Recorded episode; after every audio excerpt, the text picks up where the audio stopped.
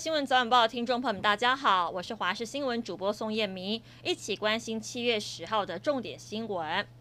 先来关心天气，因为太平洋高压笼罩的关系，全台各地都是高温稳定的好天气。从今天一直到下周二，东南部地区、恒春半岛可能会有局部到零星的降雨，但要特别注意的是，午后西半部地区跟山区会有午后雷阵雨的状况，可能会有局部较大雨势发生的机会。下周三到下周五，太平洋高压减弱，东半部地区下雨的状况会增加，西半部午后还是会有午后雷阵雨。在温度方面，今天整体高温普遍在三十二到三十五度之间，但气象局持续发布高温灯号，花莲、宜兰是橙色灯号，有连续出现三十六度以上高温的机会，而台东、双北则是高温三十六度的黄色灯号，请听众朋友注意防晒，并且多补充水分。三级防疫警戒延长，但有条件的为解封。中央流行疫情指挥中心也宣布餐厅开放内用，不过六都几乎都逆时钟，唯独台南市顺时钟开放内用。不少人担心台南恐怕会因此成为破口，纷纷涌入市场黄伟哲的脸书留言，请市长三思。还有人留言表示对黄伟哲很失望。对此，黄伟哲表示会再跟团队进行讨论。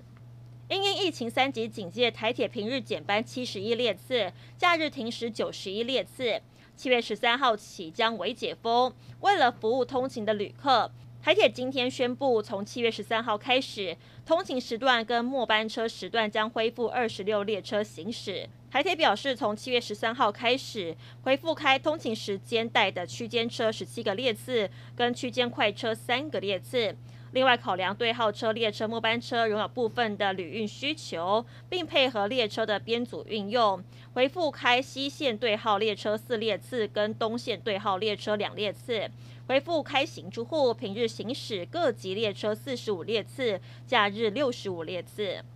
部分人都期待为解封，而现在台北市的信义区有百货公司传出了柜姐确诊的事件。昨天深夜，位于台北市的威风百货信义店紧急发出通知，十号将要休馆暂停营业一天。威风在脸书粉丝专业公告，信义店在七月十号将休馆暂停营业一天，到十一号的中午才恢复营业。根据了解，有员工向媒体表示，有专柜同仁疑似确诊。微风九号晚上闭店之前接获通知，马上进行消毒，十号再休馆一天。加强馆内外全面预防性的消毒作业，还有各项的防疫措施，以保护同仁跟客户的安全。此外，在第一时间也裁剪同柜位的同仁，裁剪结果是阴性，将遵照指挥中心的规定来处理。台东街头上出现了一辆修旅车，贴着“免费酒精，欢迎取用”的标语，原来是有两名台北的年轻人特别开车来台东，要将爱心扩及全台。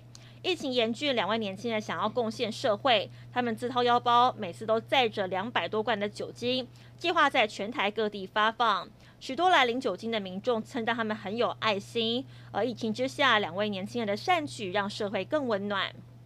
我国友邦海地总统摩伊士跟他的夫人七号在家中遇刺，摩伊士不幸身亡，海地陷入动荡。周五向美军求助保护交通、能源等多项重要的基础建设。哥伦比亚警方周五表示，有四间公司涉嫌参与佣兵招募。有佣兵的家属表示，公司扬称是去郭明尼家担任有钱人的保全，并提供每个月两千七百美元，大约是台币七点六万的报酬。而当地警方引述涉案的海地裔美国籍嫌犯说法，执行杀戮的哥伦比亚佣兵已经在海地潜伏大约三个月，策划者是个外国人，叫做 Mike。根据外电的最新消息，海地政府已经要求联合国跟美国派遣部队协助国家维持安全。